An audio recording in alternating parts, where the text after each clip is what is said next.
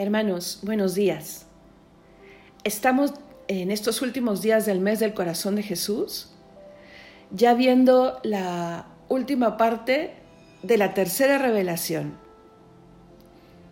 Conocemos ya el objeto, el fin de esta revelación, lo vimos en la primera en el primer encuentro de Santa Margarita con el corazón de Jesús.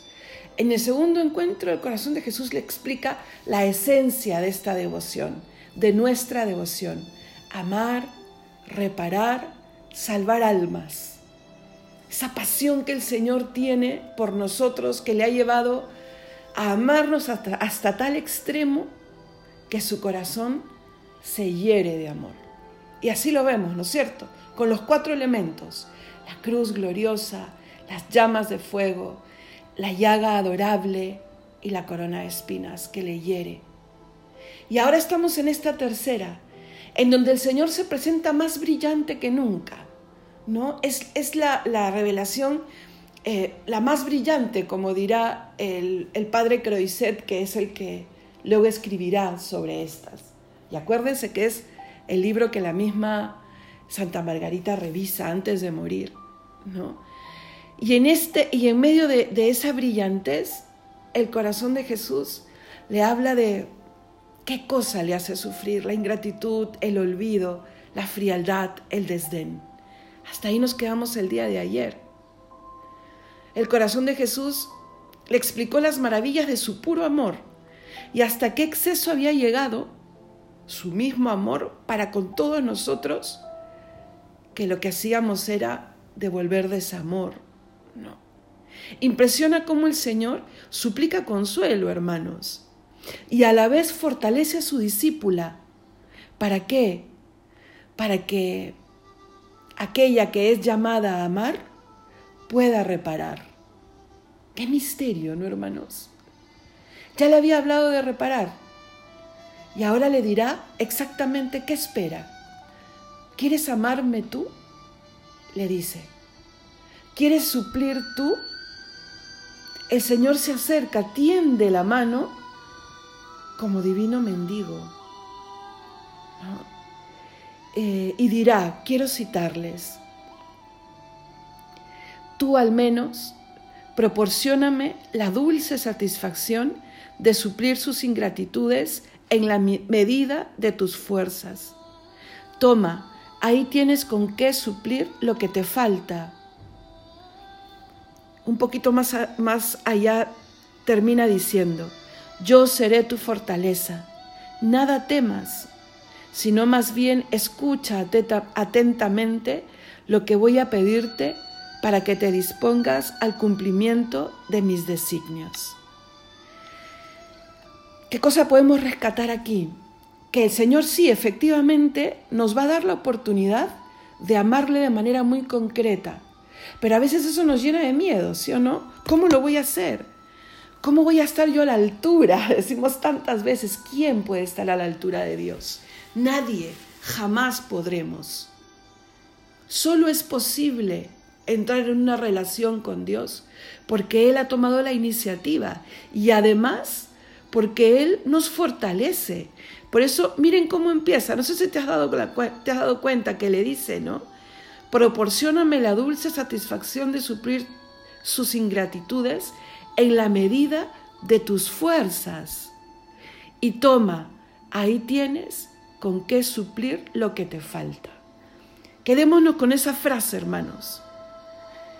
En la medida de tus fuerzas, ámame.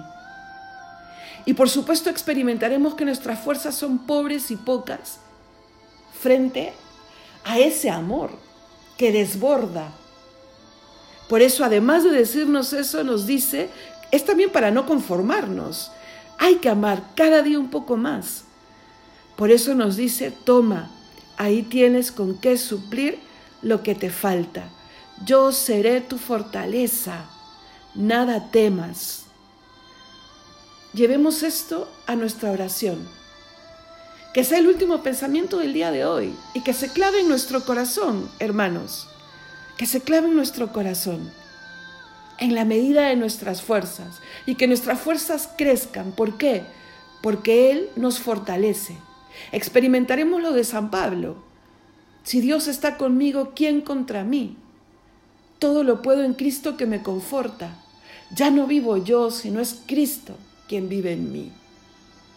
Es a lo que han llegado los santos, a esa comprensión de que es Él el que transforma los corazones. Pero por supuesto esperará siempre ese 1% de los, del que hemos ido hablando desde el principio. A mí me toca el 1%, trabajo en mi 1%.